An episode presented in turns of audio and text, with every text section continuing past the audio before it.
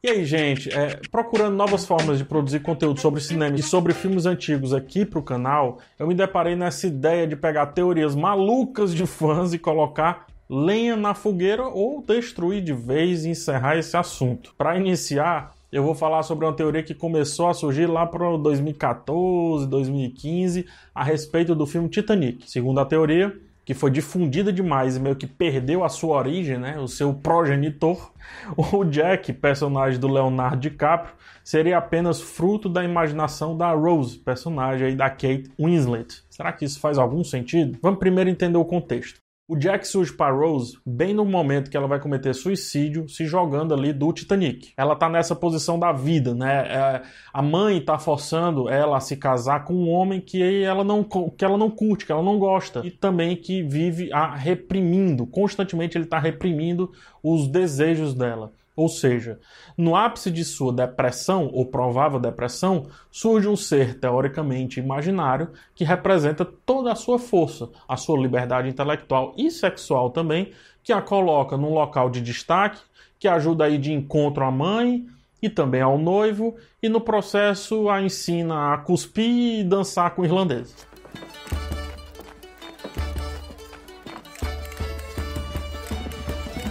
Essa mesma força, inclusive, a guia nos últimos momentos do Titanic, como quem busca nas profundezas do navio a sua maior força para aí sim se salvar em cima de um pedaço de madeira que aqui no Ceará a gente apelida tranquilamente de tauba. Essa de amigo imaginário no cinema eu sempre repudio.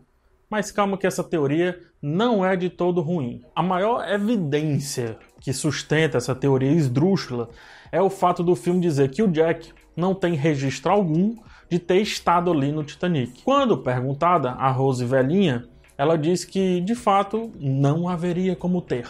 Ok, olhando só para isso, é uma boa evidência, mas é facilmente contornada com o primeiro ato do filme mostrando que o Jack ele não tinha passagens registradas, ele não tinha um bilhete registrado, ganhou o bilhete ali no jogo de pôquer, quase antes do navio zarpar ali, bem pertinho de onde o navio estava zarpando. Há também quem defenda o Jack ter existido, pois ele interage não apenas com a Rose, mas ele interage com o noivo dela, com o capanga, barra segurança. Ele faz um desenho da Rose, né? Esse desenho existe, por aí vai. Porém, se eu fosse partidário dessa teoria, perceba, se eu fosse partidário dessa teoria, eu facilmente quebraria esse argumento dizendo que a história ela estava sendo contada por uma velha Rose. Ela poderia contar a história de qualquer maneira, inclusive ela poderia sim ter fantasiado Jack. Isso é a teoria original, que eu acho que é o melhor argumento para essa loucura acontecer.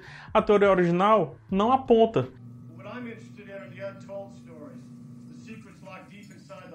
O fato é que a teoria é boba e é fraquíssima de evidências, mas ela revela a interpretação chave do filme.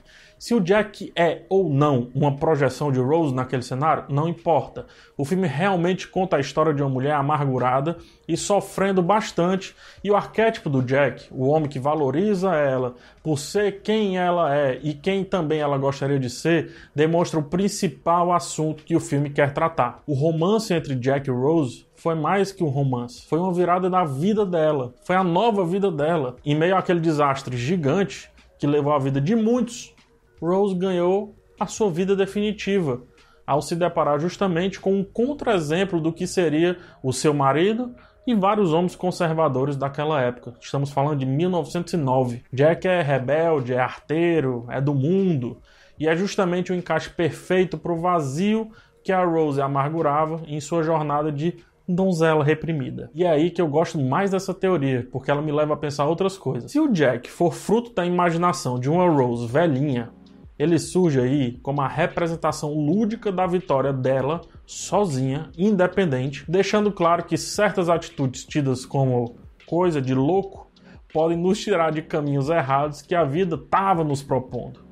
Por outro lado, se ele tiver existido de fato, que é o que eu acredito, demonstra então que, apesar de estarmos em caminhos estranhos, em caminhos errados, existem aquelas pessoas que podem nos ajudar a sair desse caminho mesmo que passem pouquíssimo tempo em nossa vida. Sendo assim, o Titanic não só está afundando, mas na verdade ele representa o fim da velha Rose, o fim daquela mulher reprimida e presa, O fim que surge como uma alegoria quando ela literalmente solta o Jack das algemas lá no fundo do navio, como se ela estivesse soltando a sua força interior das algemas lá no fundo de si mesma. E perceba, ela poderia ter seguido a vida de donzela, porque ela poderia entrar naqueles botes. Ela preferiu voltar lá e arrancar as algemas do Jack de uma maneira, inclusive, um pouco fantasiosa. De novo, imaginário ou real. O Jack ele serve à história da melhor maneira possível. Ele serve à história para alavancar a personagem principal, que no caso é a Rose, para colocar essa personagem no pedestal que ela merece.